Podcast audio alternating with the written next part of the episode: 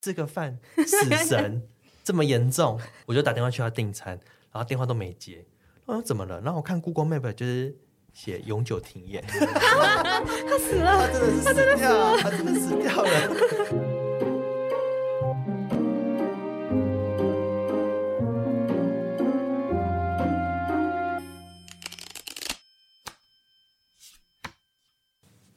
欢迎收听塔罗疗愈记事，我是听听，我是 Sunny，我是一腾。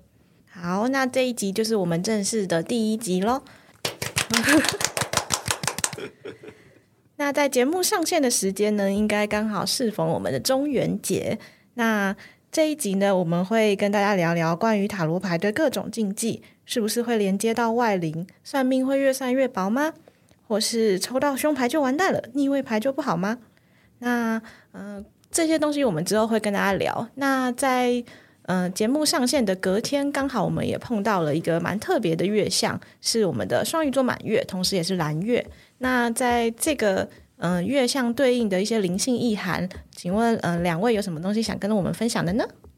嗯，好，我是珊妮然后最近刚好就是看到，就像刚刚有提到嘛。就是蓝月的部分，我觉得那个是以前比较没有呃接触过的。那我觉得蓝月其实蛮有趣的，就是它其实就是因为我们平常差不多一个月会碰到一次满月，那其实月亮的周期差不多是二十九点五天，所以我们就是有时候会碰到国历的日期里面会有第二次满月。那刚好我们就是呃今年就是有遇到。就是蓝月的部分，所以大家其实可以在我们上线的隔天，就是八月三十一号，可以抬头看一下月亮，就是它其实跟我们超级满月是在同一天，所以就是可以看到超级满月这样子。那如果我没有看的话，下一次可能就是要等到二零二九年这样。嗯，那那个一腾有没有对于就是双鱼座满月有什么样的想法，或者是有许愿吗？嗯，通常许愿是新月许愿比较多，因为新新月就是一个新的开始。满月许愿通常是你希望一个东西结束或者是离开，但通常这样就有点违违背那个所谓的吸引力法则或是许愿法则，因为通常我们希望许愿啊，吸引力这个东西是比较正向的，所以你许说我希望有一个事情消失或有一个人离开，就是比较负向的，所以通常满月许愿比较少，但还是有人在许。然后另外一个我想要提到有一副牌叫月相神谕卡。啊，神谕卡不是塔罗牌，神谕卡就是，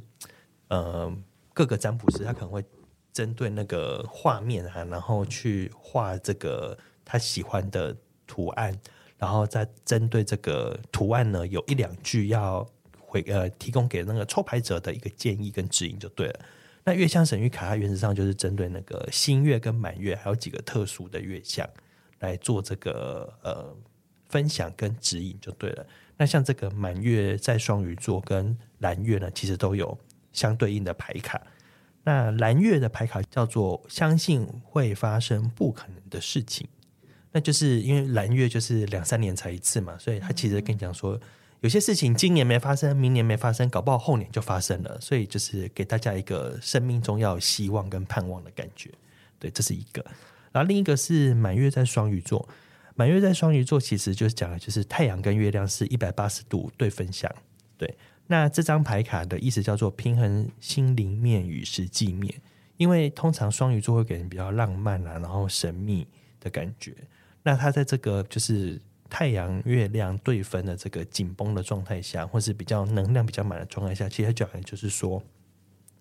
你不可以太过于务实，你也不可以太过于浪漫。就是要两者兼具就对了，听起来有点像干话，嗯、但是其 实就是确实有时候就是会需要这个行为，就是你你每天在家做梦，可是你还是得去出去上班，那你一直很认真上班也不行，你还是得要睡觉，偶尔还是要做梦一下，嗯，大概是这种感觉啦。对，那这个是跟这两个月相蓝月跟满月在双鱼座，其实跟那个其实我们上线时间也是中元节了。那可能这些跟中元节比较没有关系。不过我觉得满月在双鱼座，平衡心灵面与实际面，我某种程度觉得跟中原普渡还是有一点关系啊。就是因为七月半嘛，然后我们通常就是要普渡，然后照顾好兄弟。那普渡的意义，最一开始就是我可能有一些呃阴界的朋友们，他们可能是没有人祭祀供奉的。那我们透过这个普渡这个慈悲的行为，然后来照顾到所有的人，嗯、就是。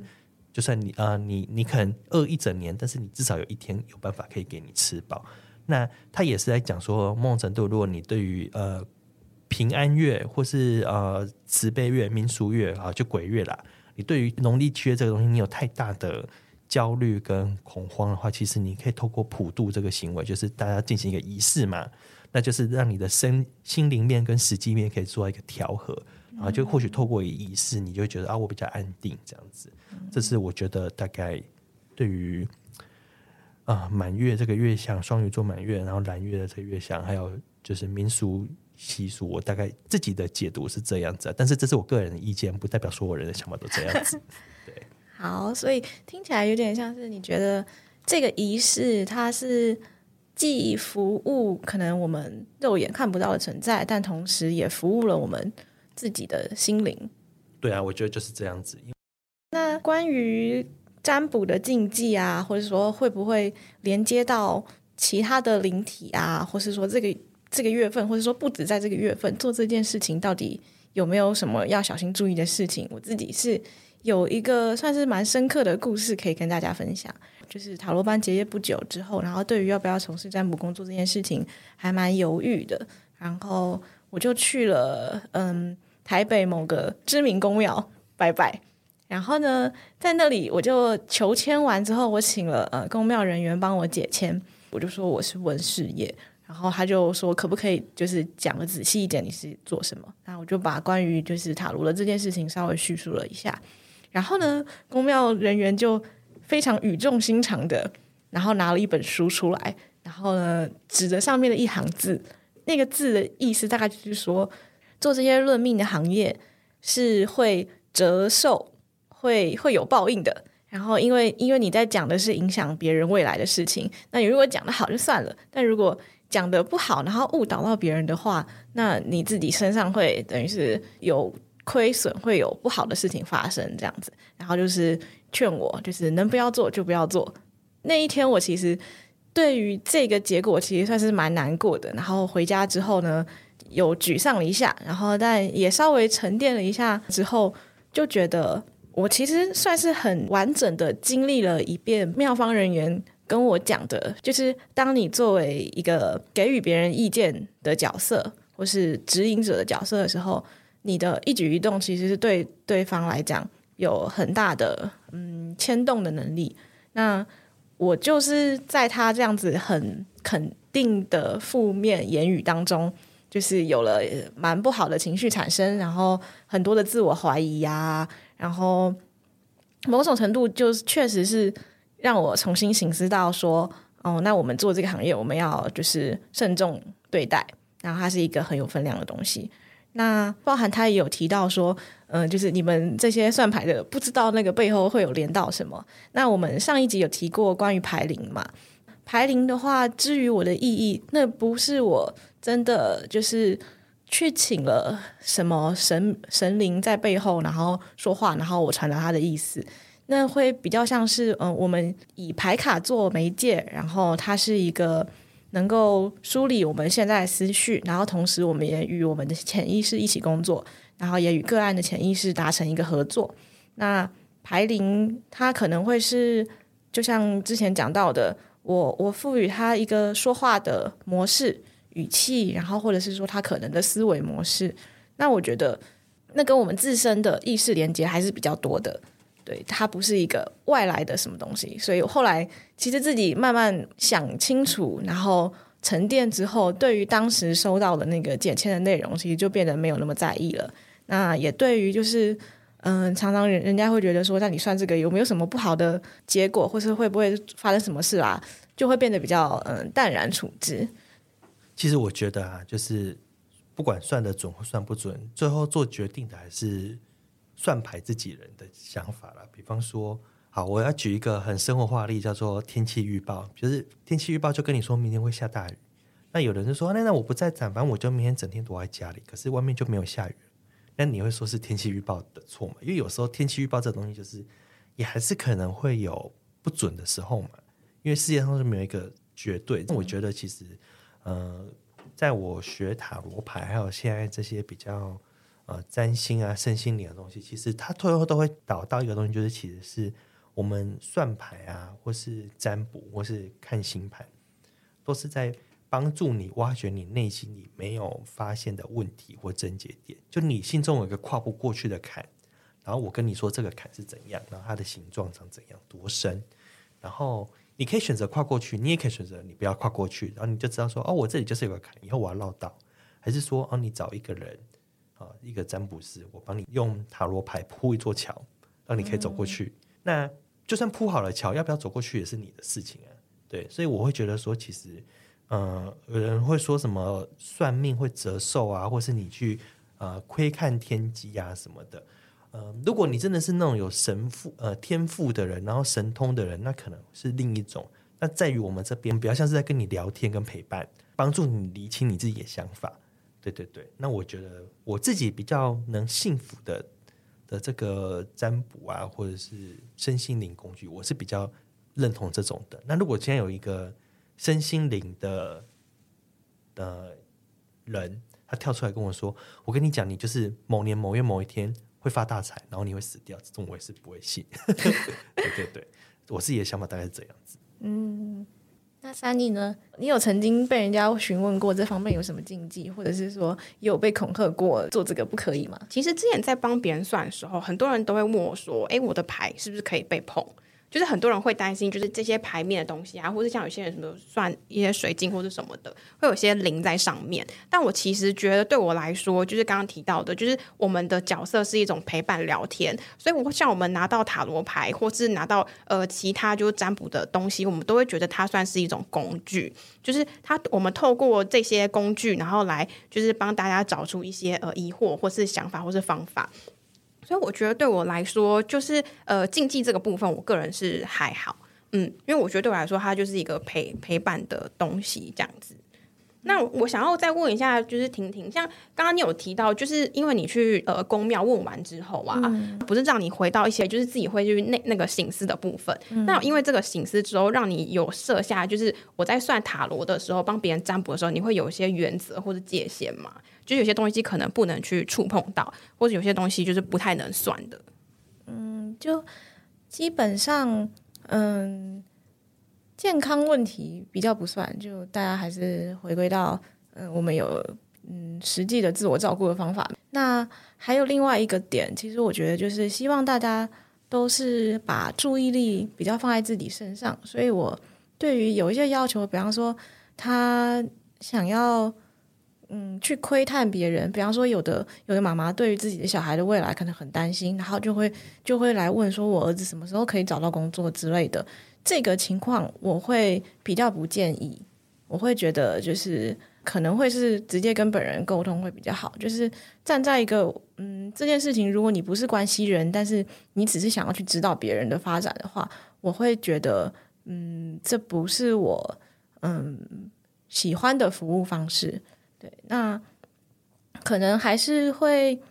嗯，回到我们刚刚讲的，就是不同的身心灵工作者，他有他自己的工作方法。那我觉得，其实重点就是说，他对于他自己提供的服务有没有一个足以支持的论点或观点，然后这个观点又跟就是作为个案被服务的人来说，你的价值观你是不是认同的？那这当中取得一个好的合作关系，然后这样子，嗯，我们也才才可以就是。对彼此打开心扉，然后才会有后续其他一些比较深入的交流，然后得到一个比较有品质的，不管是呃解答或者是说疗愈，我觉得这个是我比较看重的。嗯，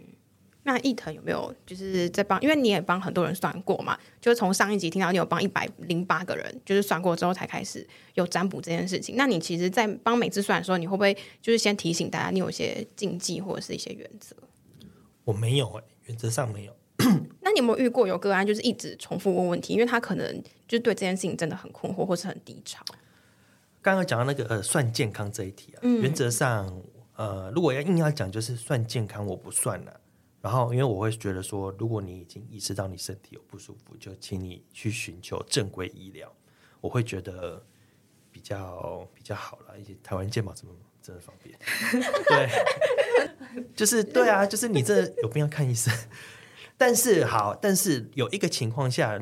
健康问题我可以算，就是如果他真的是久病，就是他真的某种疾病，比方说他长期腰酸背痛，他真的久病很久，那他可能想要问说，哦，我现在有某几种治疗方式，那他不知道怎么选，嗯，这种我会愿意帮他算。然后我还有遇过，就是狗狗、狗狗、小猫猫生病，然后它的那个就是主人可能想说，我到底要不要帮他再来要积极治疗，还是就消极治疗？就是可能这一种的，嗯，我会说，就是因为如果是人类的话，我会说，请你跟你的那个当事人、家人、家属讨论，就是我们要尊重当事人。那如果是狗狗、猫猫，我会觉得说，如果他相信，他都来算塔罗牌，他应该也相信宠物沟通师啦。或许可以去找宠物沟通师，那这种我也会帮他抽。那只只其实这个在抽的过程当中，还是去理清，就是主人到底要什么。就你你要的是他快乐，还是你要的是我希望我的宠物这辈子绝对不要离开我？就其实都还是帮他理清他到底最后他要的是什么这样子。就是说，嗯，对你来说，这个健康议题，它其实延伸到的是嗯关系。然后情绪或是陪伴的需求，所以这个部分是你觉得牌卡可以处理的。对对对，这个部分我觉得可以处理。然后就是理清他，他到底就是他到底是要他好，还是他不希望他离开，他要他有人陪他。这个我觉得可以透过牌卡，然后抽牌的方式去理清他自己要什么。然后刚才问到一个，就是一个问题能不能问很多次？我个人是可以，因为我最喜欢同一个问题一直问、一直问、一直问了。比方说感情啊，比方说可能最近认识一个新的人。那我自己就会抽牌，那我可能就会去见面前，我就先抽跟这个人怎么样，然后哦约会之后，然后再抽一下，然后约第二次会再抽一下，或就是或者哦最近我哎昨天跟他有一个有一点不欢而散的那个聊天，那我也来抽一下。其实我对我来说，这也像一种追踪治疗，就是你一直去追踪你跟这个人的关系怎么样嘛，然后那个牌卡会，其实牌卡会出现一个蛮明确的那个起伏。就是哦，就是哦，大概走到什么时候，大概出现怎样的牌，什么什么的。然后以我个人呢、啊，同一个问题能不能算很多次？我觉得可以，而且我觉得如果算得好的话，答案应该要一样。像大概每年的年初或年末，我都会找一个占星师，然后一个塔罗牌，然后一个紫微斗数，就东中西方都有咯。然后呢，要算什么就算我未来一年的流年运势就对了，运势盘。那这个算这个运势盘算出来之后，这大概会有一个你人生的轮廓。那这个人生的轮廓呢，我觉得上就是就在讲一件事情，就是你未来这一年要怎么过跟怎么活嘛。那我觉得如果算得好的话，就是其实算起来都要差不多，不管中中西方或东西方，算起来都差不多。这个我想要举一个那个有一个占星师，两个占星师的小故事，就是。这年头大家都很知道水逆嘛，然后其实现在也还在水逆，现在是水逆在处女座，嗯，对，就八月底现在是水逆在处女座，然后有一年是水逆在金牛座，哎，其实就是今年哎，年初，今年年初水逆在金牛座的时候，然后有 A 占卜师就说，呃，我先讲结论，就是呃，水逆那一次的水逆在水逆在金牛座，然后它对于很多数人的影响就是我们很容易会有呃，因为聚餐。然后或者是会有聚会，然后我们容易破财，就这个事实是这样子。就水逆的情况下，我们的聚餐变多了，那因为聚餐变多就会有破财嘛，这很合理嘛。就你每天去吃到餐就这样子。嗯。然后 A 占星师就说他很乐观看待这件事情，因为他觉得说。呃，我们因为水逆这个事情，然后救人回找，很多已经以前失去的关系，然后或断联的关系，我们可以透过这次的水逆，然后去修补、修复。然后很多人那种十年老友啊、十年同学没有见面，然后你因为透过这次水逆，你们有个聚餐，然后是一个比较温馨的性质跟聚会，所以大家可以有一个加温，然后或是让大家重新有一个链接。那他也会温馨提醒说，可是你就是因为有这个聚餐。的关系，那你自己要小心破财，就是量力而为嘛。嗯嗯。但另一位占星师就说，请大家未来水逆这一个月呢，聚会要减少。为什么？因为大家会破财，所以就是它事实是一样嘛。因为你聚会，然后所以破财。A 占星师在看重的是情感连接，他可能认为情感连接比钱重要。那 B 占星师可能会认为说钱比较重要，尤其是现在这个社会可能会有很多所谓的有效社交、无效社交的议题。嗯，那也的确是，比如说有一群朋友，你们十年没见，你们这一次见之后，搞不好再来就是下一个五年或下一个十年，你们才会又再见。那你会说这个关系对彼此没有用吗？也很难讲嘛。可是有时候人就是需要去重温旧梦一下，就啊，我想起我十八岁的时候怎么样，我想起我三十岁的时候怎么样。这个东西某种程度在情感需求上也还蛮需要的嘛。嗯、但是你回来一个很实际，就是你跟一群十年没见的朋友，然后你们去吃一顿大餐，确实是会浪费蛮多钱的嘛。那、嗯、你可能会因为说，搞不好你会事前哎，我要见面啊，那个谁谁谁啊，上次欠他钱我还没还他，或是啊那个谁谁谁之前叫我帮他干嘛干嘛，然后我没有回他，你可能也会很烦恼。那这个是同一个事情有不一样的解读。嗯、那其实回来算命这一题也是一样。假设说我。未来今年的运势就是，呃，我会要工作做两份工作。那有些占卜师可能会看重的是，因为你要做两份工作，你身体可能会受不了，要叫你多照多照顾身体，多休息。那有人会说，哎，你要明年要做两份工作，你有偏财运，或是你有斜杠的能力，嗯，那就是变成是同样两个事情，大家各自有各自的解读。嗯，那你在被算命的这个过程当中，你自己就要知道说你要的是什么。还有这个事情的本质是什么？嗯，我自己大概对于这个一件事能不能算很多次，嗯、或是能不能找很多人算同一件事，我自己的想法是这样子。而且我自己遇到的个案啊，通常他们算到最后就会默默跟我说：“其实我上个月有去算紫微斗数，其实我上个月有去行天宫拜拜，我其实我上个月有去什么什么问求神问事，或者我有去看星盘。”老师，你们都说的差不多耶。我想说，那既然有三四个跟你讲一样的事情，你就要认命啊。那那你有遇过被质疑的吗？因为听起来就是你的个案其实也算是喜欢去算命的。那他其实有透过其他的算命之后，然后会不会质疑说，哎，你怎么算的跟其他人不一样，或是跟事实有点违背？那如果你被质疑的时候，你的感觉是什么？或是你会觉得他，因为也有听过，就有人说我一生只能找一个占卜师，你会建议他吗？嗯。我觉得他开心就好，呃呃，开心就好。这个点是他一生能不能只找一个占卜师？就是就我所知啦，很多占卜师都是斜杠，真的正职做占卜师的没有很多。嗯，对。然后所以说，一生能不能只找一个人？嗯，就你你你方便他方便就 OK 了。嗯。然后有没有被质疑过？有有被质疑过。可是通常被质疑的，他都还会很快就来问第二次。就是呃。我觉得，因为我接受这个呃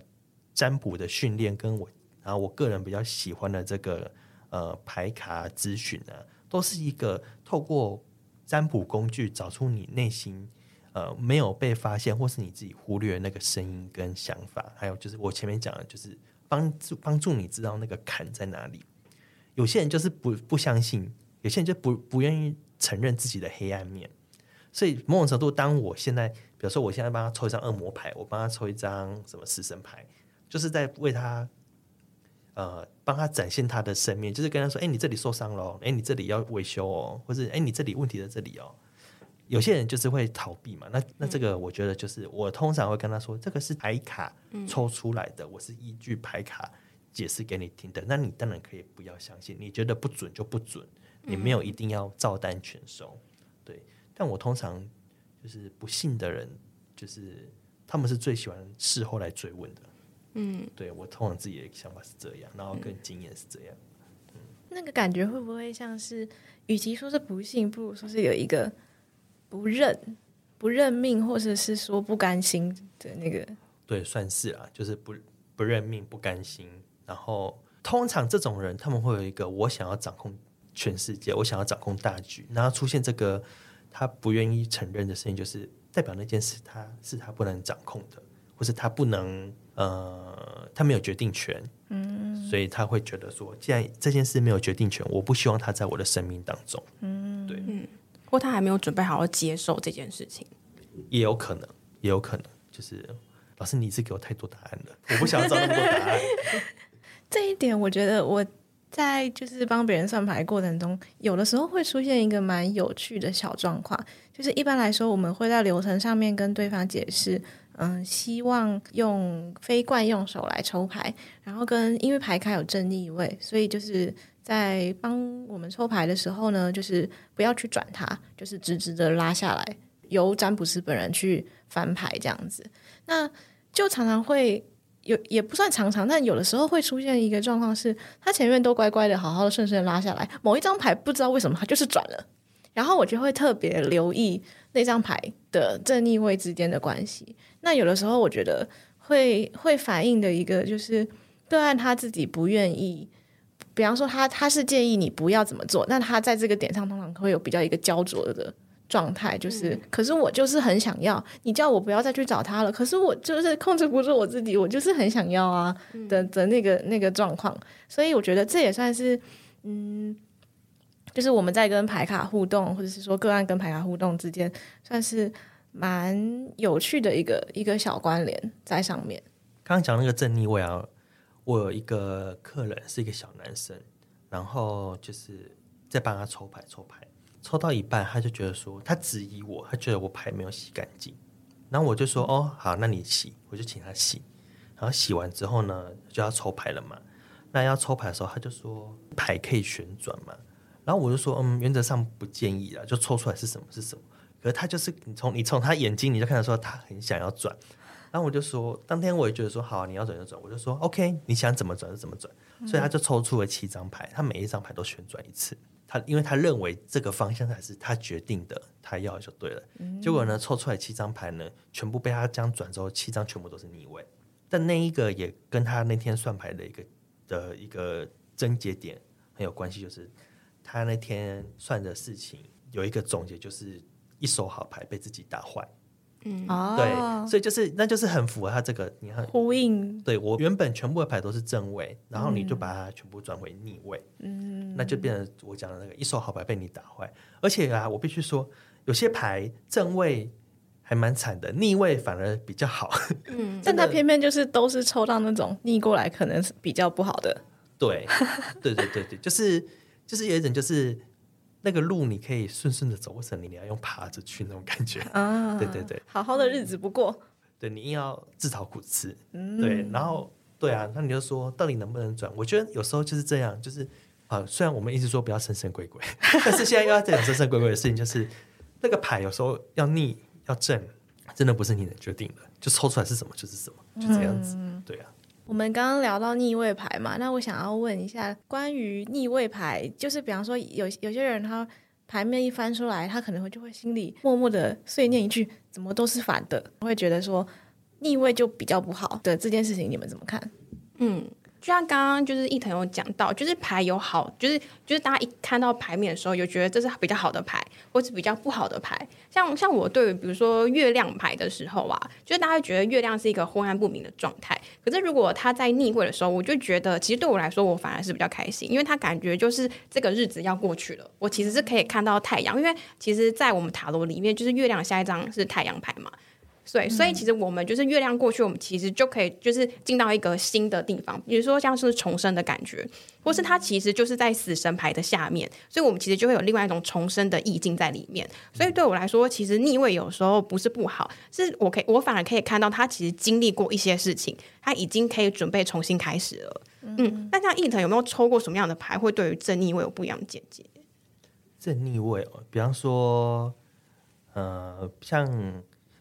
塔罗牌有分大牌跟小牌，然后我这边我想说，我们就先讲大牌好了。大牌里面大概有三张牌是大家比较不喜欢的，就第一张是死神牌，然后再是恶魔牌，然后还有就是高塔牌。那在我先讲一个很简单的，就是粗浅的，就是如果是死神牌，通常就就死掉嘛，然后我们会说这是一个转化的过程。然后如果是恶魔牌，这其恶魔牌大概就是束缚啊、捆绑啊，然后局限这样子。然后高塔牌通常就讲的就是意外。嗯，对。那这个高塔牌啊，我觉得那个意外这个事情，就是现在现在人还蛮常讲的，就是谁知道意外跟明天哪一个比较早到呢？就是在讲说世事无常嘛。嗯。那如果是高塔牌的另外，有时候我会觉得其实还不错啦。这个这个还不错，意思就是你知道，就是不幸中的大幸。就是你知道你明天会发生什么包，你会出什么车，然后你就赶快去做你的 Plan B 或是那个急急救就好了嘛。嗯，就是比方说，你知道明天是年假啊，你要去搭高铁，一定会很多人，那你就是要早点出门，或者是你要先买车票。嗯、但是你如果明明知道你还不做准备，那就是他他已经跟你讲逆位了，就是明天就是会这样子哦，会这么惨哦。可是你还不去做准备，但是也是有一点自讨苦吃。好像嗯、呃，我自己是每天会抽一张塔罗牌的人，然后就是有一天我就抽到塔，就塔这这张牌，然后我就想说，然后那天也是抽到算是哎正逆位，我有点忘记了，反正就抽到塔。然后那一天就是隔天我要开一个比较重要的会议，然后我是会议负责人，然后我要帮长官们。订便当，嗯嗯，然后为了当天便当准时到，我还特地就是去上网订，还不是用 Uber 那种，就是 foodpanda，因为那个容易误点嘛，嗯，然后我还特别去网上官网什么订就对了。然后我那时候在订的时候想说，他真的不要给我迟到哎、欸，就是觉得长官就是十二点半一定要吃到便当，然后呃不要问我为什么长官一定要十二点半，就是就是有规定就是这样，好不好？好，就是公司有时候就是有些制度嘛。好，那天就是十二点半一定要吃到便当，然后我想说他真的是不是要给我 delay？他是这样 delay？然后就要抽出来就是塔，就是我隔天的运势是塔，我就觉得说那就是这件事情，嗯，所以我就立刻去做好 Plan B，就是问我同事说，哎，如果明天真的便当迟到，我们有什么办法？然后我同事说，那我们去隔壁部门接便当。所以你们去偷别人的饭来？我就是去，我真的就是，比方说，我就去，我们是比较第一部门、第二部门，我们第一部门今天要开会，然后可能第二部门也要开会，然后我就说，哎，你们那个 鸡腿便当、池上便当先借我三个，我等一下还你。因为那天早上就是抽到塔的那天的早上，我就打电话去问。便当店，我说你们可不可以十二点半到？嗯、他说不行哦，今天单很多，我们大概 delay 十分钟。我说可是我在你们网站上怎样怎样怎样。他说先生不行哎啊，我叫外送快一点了。可是就是今天单很多，这就是所谓的意外发生了，嗯、而且是一个我预期中的意外，所以我就是只能去做补救。那真的没有错，那天便当就晚了十五分钟到，然后长官也就是三十分钟问我说便当在哪里了，所以我真的就去隔壁部门借便当，借了三个便当，然后。长官们就很开心吃便当，然后等我的便当到的时候，我再拿另外三个便当去还给人家。嗯，所以就是讲这个事情，就是哈，有时候他就是也只有这样子，这也没有那么可怕。他就是，可是对我来说，当天也是天崩地裂嘛，因为就是长官有一个指派的任务，然后我可能没有办法完成，我也很焦虑。嗯，但是其实就是天无绝人之路，你其实都还有找到。可以补救的方法，只是你自己有没有认真去想？嗯，就是抽到这些感觉可以先预防的。其实哈，我觉得抽到不好的牌，你反而要开心呢，因为就是跟你剧透啦，有种很划算的感觉。抽牌就是为了要做这种事吗？我就是老师跟你说，你明年三月会破财，你就会想办法，我明年三月是不是不要买股票，或是我要干嘛嘛？就是这个感觉。嗯，对。塔牌的话，嗯，一样就是回到序列的部分，它后面刚好是接到星星牌嘛。然后也是在我们刚开始学牌的时候，你就这样看着眼前的这些大牌，然后说故事。我们那时候是有就是整个这样，就是大家来玩一个接龙这样子的感觉。然后我记得我那时候对于这个两张牌放在一起的理解，就有一种柳暗花明的感觉。我们从恶魔牌，然后它的画面当中是嗯比较偏室内景，然后是黑色的背景，到塔牌的嗯状态是有人从高塔。的窗户也好，或是反正从内部往外掉的这个情境，它其实是有一个突破，只不过这个突破可能伴随的是不舒服，或是一些比较嗯爆炸性的你无法预期的一个事件。但其实出来的时候未必是一件坏事，有的时候也会有人反馈说，就是他觉得回看的时候会发现当时的那个挫折可能会帮助他。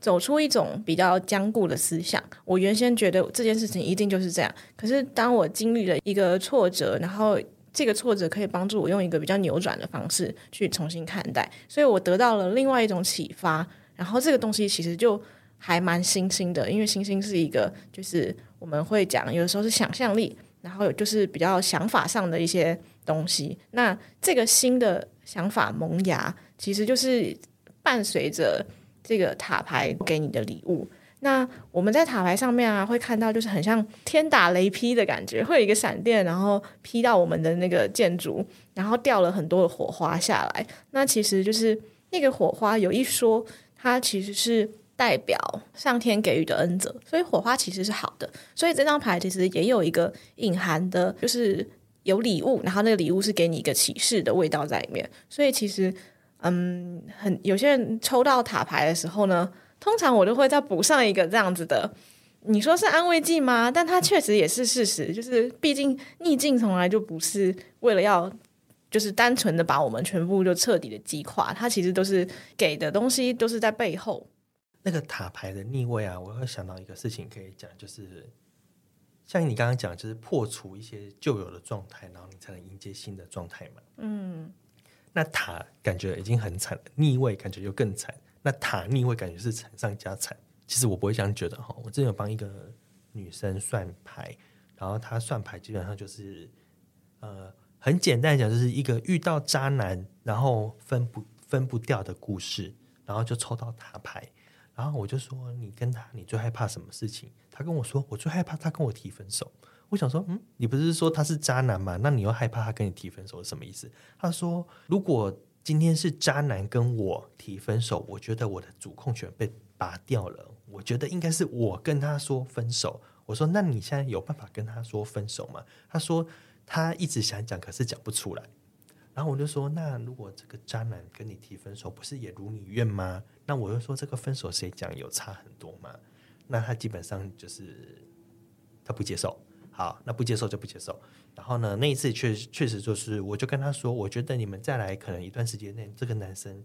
自己就会主动提分手，可能轮不到你来提。过了一段时间，他又写信跟我说，确实那个男生主动跟他提分手。那他难不难过？他很难过啊。那他开不开心？某种程度上也是开心，因为这段关系终于结束了。嗯，对。那有时候塔牌就是这样子，就是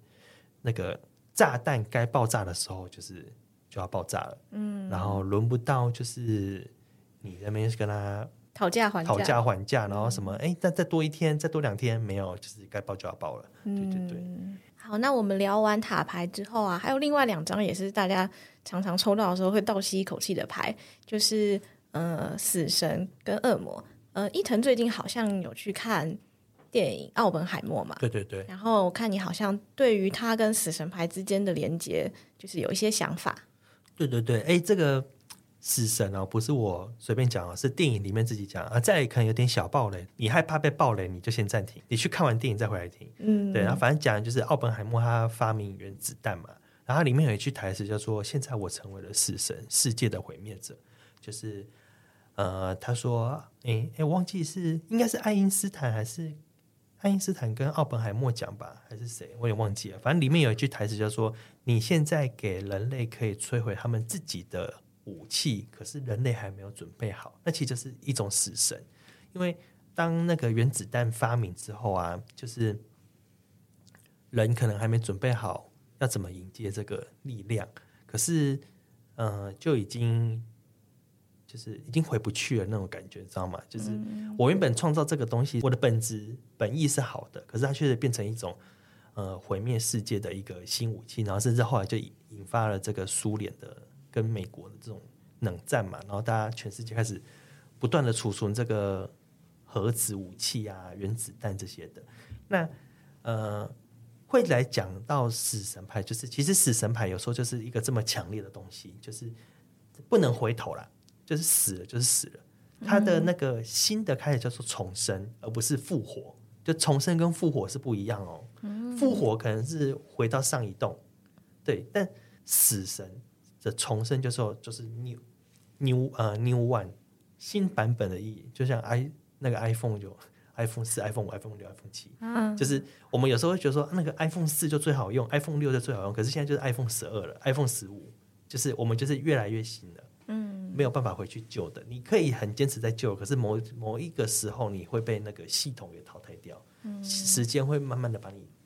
代谢掉这样子，所以说我觉得最近看《奥本海默》这部电影，我就会蛮联想到死神这个东西。对，就是你有没有可能阻止死神的到来？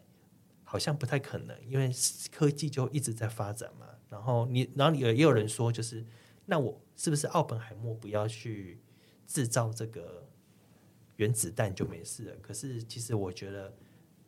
关于奥本海默跟原子弹跟死神的点在于说，我们创造了它，那要不要用是另外一回事。就是我们我们就是会创造很多好的跟坏的东西，那。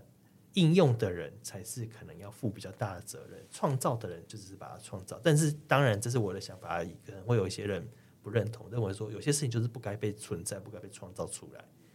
对，那死死亡这个东西也是，就是你绝对就是人就是生就会死，死就会死，因为某种程度上死死神这个东西，你把一些事情消灭掉，是为了帮新的东西腾位置。嗯，对对对，因为像在死神的画面，他是一个骷髅头，然后他举着一个白玫瑰旗，然后骑着一匹白马，然后他来的话会看到四个人，一个是国王，一个是教皇，然后一个是少女，一个是小孩。那他面对就是有人面对死亡就是直接躺平，嗯，那有些人是求饶，那有些人是浑然不知，就是他不知道什么是死，他没有死这个概念。那有一种是我逃避，我不要看，对。那其实他讲就是说，当我们面对一个很巨大的改变的时候，通常我们抽到这张牌，我们会说这是个转化的开始。对，那这个转化开始就是，嗯呃，通常这个会有点剧烈了，然后你也很难做好准备。像我就抽过有人抽这个牌，就是哦，分手、离婚啊、离职，这个都是很预料中。但是我有抽过，就这个牌，它后面接到就是你抽出了死神。之后，我们可能后面接是一些比较明亮光亮的牌，嗯，那就是有人是抽到这个牌，后来他就说，哦，他们的那个远距离的关系终于结束了，就是以前可能是两个人远距离，然后交往，然后现在终于可以不用远距离，可是不用远距离的代价，代表说他要抛弃他旧有的生活，比方说他原本在台湾，嗯，然后现在就是两个人都要搬去美国了，搬去英国，那他等一下重新找工作啊，重新适应生活啊，重新。适应天气，然后朋友圈、生活圈全部要改变，这也是一种很巨大的转变。而且你说他有没有做好准备？没有，他就是突然接到有这个机会，你就要立刻把握。嗯，对，所以我这是我对于死神牌比较积极正面的解读了。所以其实感觉，嗯，到现在这样看来，会除了这个牌面本身的解释之外，其实还是要蛮大程度的要看其他牌阵当中其他的牌之间的相互关系。我觉得要诶、欸，嗯，就是死神牌出现的当下，那必然是某个事物要死去。那那个死去，觉得跟塔牌有一个异曲同工的点，就是刚刚讲的是挫挫败嘛。那这个讲的是某个东西的死亡。那就像刚刚伊藤讲的，死亡这个东西，它才可以就是为新生让出空间。那这张牌其实会也会有一个蛮明显的颜色是黑色，那就是。就是，嗯、黑色这件事情，它也是一个有蕴含的意义在的一个颜色嘛。就是我们我们万物会在一个呃休息的情境底下，然后累积好足够的能量之后，才会有萌发。我们种子在土里的时候，等待发芽的时候呢，也是一个也是一个黑色的情境。所以其实就是这张牌，嗯，它也会有一个觉得比较。另外一个也算是积极的解读，就是那个死亡的意涵或者死亡的事件，同样也是为你带来一个呃新生的养分，这样子。嗯，对啊，我也蛮喜欢死神这张牌，因为在死神后面的那张牌，它是节制，节制其实就是可以跟一个远大的理想、远大的想法，就是去做一个连接。所以我觉得就是在死神，就是刚刚一直讲到，就是重生的部分嘛，就是一部分的死去。那其实我觉得死去这个东西，可能也包含我们的一些坏习惯。包含一些我们比较不喜欢的东西，那如果可以让那些东西死去，然后我们去往后走，建立一些新的目标，就是新的方向，或是我们可以遇到新的人，就是我觉得这些其实都是我蛮喜欢，就是死神牌的这这个部分。对啊，就是比方说你现在就在一个很烂的工作，或是你就遇到一个很烂的人，那你不让他死去，你到底是要怎样？对啊，死神牌逆位就是有一种这种感觉，就是你跟一个人。嗯，就是不好的人，或是一个不好的状态，或是刚刚桑尼讲的坏习惯，嗯，就你不改坏习惯，你就是会嗯，不会变好。对，所以其实抽到这张牌其实也蛮开心，就是你可以告诉自己，我可以到一个结束的时候了，就结束的时候到了，可以迎接新的开始。嗯，对，我觉得其实抽牌这件事情真要整体看来，嗯，就是有时候会有一些人会有个问题，就是他有学一点或者他懂一点塔罗牌，嗯的时候。嗯他很容易会就是以偏概全，比方说整个牌阵里面就是其实都还不错，然后出现一张死神牌，然后他怕了半死，或是说怎么办？我是完蛋，我跟这个人没有戏唱了，嗯，或是这份工作是不是要真的要离职了？这烂公司不要去，嗯，那这是一种，那也有就是那种一整片都是乌烟瘴气啊，乌云密布，然后它里面可能出现一张好的牌，然后一直跟我说，哎、欸，这个是不是就是这个了哈？你看这个超好的牌，有的时候人会有一个想看自己想看的。对，然后这种很容易发生在初学者。其实我们自己有时候也会这样。嗯，对。我们刚刚讲了好多死神牌的好话，但是我其实可以补充一个相对来说比较负面的例子。回到我们刚刚在叙述一些对牌的理解的时候，其实我们都会比较多的延伸到它的呃前后啊，然后一些比较可能。多方面、多层次的意涵，但是我有一次还真的就是字面上的死神。我抽我在帮一个个案抽牌的时候，然后那也是一个有渣男的情境，那局牌已经结束了，然后我只是自己在整理牌，然后心里有一个 murmur 是，那这个男的到底是怎样啊？呀，我在心里碎念了这一句之后呢，嘣就掉出一张牌，然后翻出来就死神。我也有把这件事情跟个案说，然后。嗯，得到的回馈是，这个人他基本上他就是死神本人，然后他所到之处就是会把他周围的人搞得鸡飞狗跳，就是他的职场或是他的其他的朋友关系，他来到哪里，就他周围的人都要倒大霉。有的时候我们读牌卡可以可以深读，也可以浅浅读，然后浅浅读就是包含画面上的意涵。有的时候甚至我们会呃，就是问个案说，在这个。这个情境里面，这个画面里面，你有没有觉得你自己是里面的谁，或是嗯，你询问的事件当中，比方说你上司、你的伴侣，或是谁，会不会像呃画面里的谁？这个都是可能就是可以参考的资讯，这样。所以在那个那个刚刚那个个案来说的话，就是这个画面本身就已经代表了一个人可能的特质，就是死神本人长什么样子。嗯，死神本人长这样子，死神骑白马也是一种白马王子。死亡版的白马王子，对，因为那个人之所以能当能当渣男，某种程度来说，他也算是一个有吸引力的人。一定是啊，而且就是他，也就是会彻头彻尾改变你的生活嘛。嗯、白马王子不就这样嘛？嗯，白马王子来了嘛，把公主带走，就你可能原本只是一个森林里面采采水果的小女孩，嗯、你突然就住进去了那个城堡里面，嗯，就像那个戴安娜王妃跟查尔斯王子那种感觉，嗯、对啊。三，你有什么要补充的吗？死神牌嘛，对啊。好，我只是一个小故事，就是其实我们就是还到现在还是会维持每天日抽的部分嘛。然后我有一天也是抽到一张死神，然后我想说，呃，完蛋，今天到底会发生什么事情？结果呢，到晚上的时候，我就看到我房间出现一只壁虎，然后我就赶快就是求救我的朋友把那只壁虎给杀了。就 是就是，我觉得他就是一个对，就是壁虎要杀掉吗？因为我实在是太害怕任何的昆虫，所以就是我原本想要放生它，我已经开窗户了，但是他不愿意让自己活着，就是他就是我们只能就是做一个消灭的动作，所以我就是一个很直观，就是一个死神牌。我想说，哎、欸，今天一一整天快结束了，死神还是没有出现，因为我觉得晚上的时候他就他就现身了，所以那天死神是你本人，对，他是本人，你是死神本人、欸。他这是壁虎，他真的没有怎么样。我觉得他很抱歉，但我已经开窗户想要放生他，但他就是好像没有想要往那个方向走。他也想要重生吧，不想要这边再当壁虎。好，我们谢谢那只壁虎。死神牌，我还有一个很无聊的故事，就是你们会不会那个选择障碍，尤其是吃东西选择障碍？会，好像有哎、欸。就比如说晚餐等下吃什么？会，你们会吗？嗯。然后有一段时间就是。有时候冷就这样，就我不想出门，然后我想要叫外卖，我就很懒惰，我连下去 seven 都不想要，然后我决定要叫外卖，然后就、嗯、我就开选了三家，然后我就这三家我真的不知道吃什么，然后我就决定抽牌，嗯，然后就抽抽抽抽抽抽到一张死神，为什么我要吃个饭死神这么严重？然后呢，我想说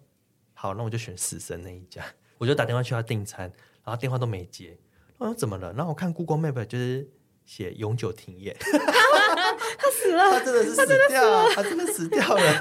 对，然后就是摸塔罗牌就告诉我说啊，他已经死了，你吃不到。然后说 OK，好，这我也可以接受哦。啊，有的时候牌卡他真的会就讲大白话。对，有时候塔罗牌就是塔罗牌，老师是这个，就是就这样了，你不要再问了，就是这么的浅白，就是没了，不要再问了。嗯、对，就是这种感觉。好，那我们聊完死神牌，其实还有另外一张，就是大家看到的可能也会直观的比较不喜的牌，叫恶魔牌。那但是这个恶魔牌呢，同时也是我们伊藤的牌灵。然后我们在前导的部分呢，其实对于恶魔牌也算是有一蛮多的一些讨论。那详情可以去听我们的前导集哦。那今天时间关系，我们先到这边。最后就是我们这一集上线是中元节嘛，但我想我们可以不限中元节，应该是说关于。嗯，身心灵的各种活动或是方法，就是在从事这些的时候，大家有没有对于这这个部分有想要跟观众们说什么的？不要被骗钱，对、这很重要。就是我不得不说，就是身心灵是一门好生意，真的是蛮多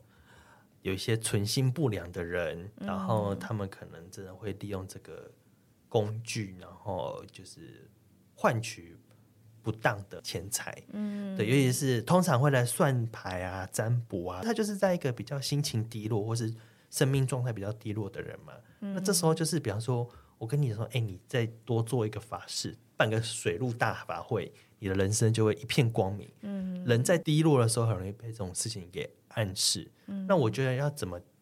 就是避免这个情况，就是可能就还是找你有朋友去跟他算过的。嗯，或者是说啊，你觉得他这个人那个做事是比较正当的，还有就是要你财富能力可以负担的好，比方说你一个月就是三万块、四万块的薪水，然后你说你呃做一个什么仪式啊、法会啊，然后要要花你三四万，那听着就不太合理，你知道吗？嗯、就是花你太多钱了。然后就算真的很有效，我觉得你也要考虑，因为就是不是我们刚刚最最前面讲的那个满月在双鱼座嘛，平衡心里面跟实际面，如果你。把你所有的实际面都拿去喂养你的心里面，那你就是没有饭吃哎、你就是没有饭，没有钱买饭吃，那这样其实真是不太 OK。那你比如说，你说啊，你觉得算牌，然后这样子，你一个月赚三万块好了，然后花个三千块、四千块，好啦，勉强还可以，可能就是有几天要吃的比较简单一点点，但是花这个钱让你自己获得一个心灵救赎跟安慰，我觉得是可以接受。嗯嗯，这一点我自己也算是有一个。蛮切身的经验，就是在我自己没有接触这些东西的学习的过程，只是单纯作为个案给别人服务的时候，然后有一次就是进行到一半的时候，嗯，我有自己心里有一个突然的声音，就是我觉得这个人在利用我的脆弱，然后我确实也是前前后后投入了不少的金钱，然后我觉得大家其实对于自己这样子内心的声音，可以多给他一些关注，或是多相信自己的直觉。没有错，真的。对，那个身心灵工作者，他未必有那个恶意存在，但就会是，呃，你们之间有没有那个信任？当我们已经自己存存有这样子的怀疑之后，后续的工作进行可能都不会那么的顺利，或者是说，就是对于这件事情的价值观是不是相合的？那这个就是大家自己找自己适合的。的工作者来自替自己服务嘛，就是其实没有必要，就是觉得今天找了一个老师，老师就比你大。我觉得大家也要比较小心的是，老师给你太多的权威感，老师就告诉你，你就信我的，这件事情就是这样的。那个太笃定或是太强制的这件事情，就是我还是我们还是会鼓励说，大家嗯，回到自己。内在的状态，然后关注自己，然后也相信自己有那个可以应对的力量，这样子。我不知道大家有没有听过一个东西，就是其实你在问别人的时候，你自己心中就有答案了。那其实我觉得塔罗牌就是这个东西，就是我到底要不要跟这个人分手啊？其实你自己心中的答案。那塔罗牌可能就是帮你强化，我们透过正问反问来强化你的那个答案。你可能就是算完之后，对，我就是要分，或者对，我就是不要分。那你自己那个答案很明确浮现之后，你自己就是去做，对。嗯、那塔罗牌其实就是帮助你去辨别跟理清了。我觉得，就是大家来算塔罗之前，可以想一下，就是自己为什么今天会想要来算，才不会说就是呃太低潮，然后一直被骗钱啊，或是一直在买什么东西，这其实也是蛮危险。嗯，好。那这一集差不多就到这边。如果有喜欢我们的节目，欢迎到各大平台留言给我们知道，或是给我们五星好评。更多详细资讯也欢迎参考我们的资讯栏。那就下集再见喽，拜拜，拜拜。拜拜。